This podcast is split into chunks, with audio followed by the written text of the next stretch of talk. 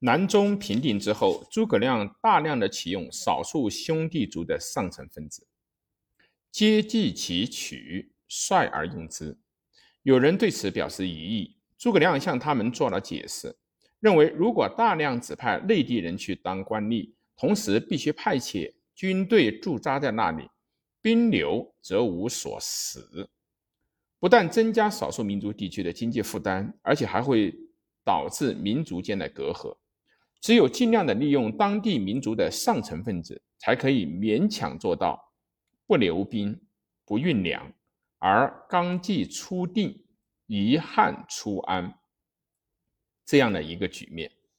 当时诸葛亮选择的南中少数民族上层分子，如建宁太守李辉、云南太守吕凯、永昌大守太守。王航等人，他们都大都是拥护蜀汉政权的。诸葛亮还吸收少数民族上层分子中，原来中原先知蜀汉政权有距离的一些人，到蜀汉中央政府里面去，给予他们较高的政治待遇，如建宁篡袭官至将军，领军的将军。孟获官至御史中丞，朱提、孟衍官至虎部监。这样不仅蜀汉政权后方得到了巩固，而且还从西南少数民族方面得到了一些兵员的补给。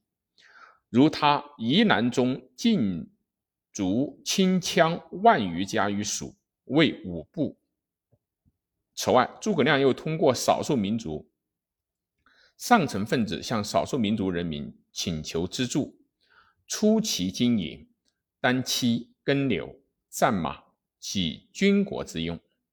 同时，诸葛亮也把中原正在加强中的封建的隶属关系带进了西南少数民族那里去了。从东汉以来，益州和中原及江南地区的一些隶属关系逐渐的强化起来。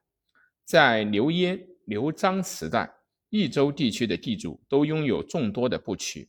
这些部武装过来的部曲，在平时也有一定的地主土地上的耕作者，也就是佃客。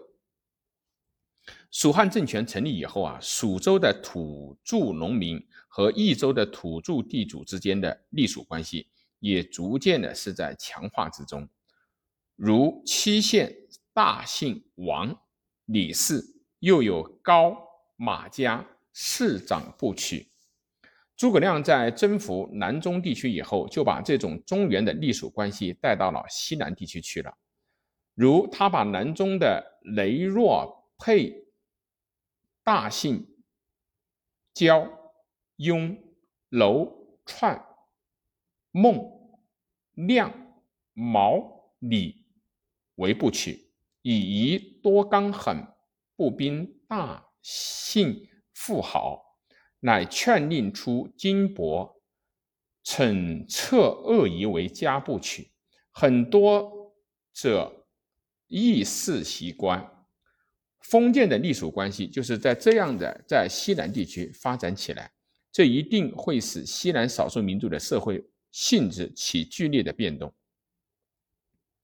诸葛亮对南中地区用兵的结果，保证了西南少数民族人民与汉族的经济。文化的进一步交流。另一方面，军之所出，国以富饶，因此也给西南少数民族的劳动者们带来了蜀汉政权对他们的沉重的剥削和压迫。南方已定，兵甲已足。公元二二七年，诸葛亮北驻汉中，就准备大举北伐了。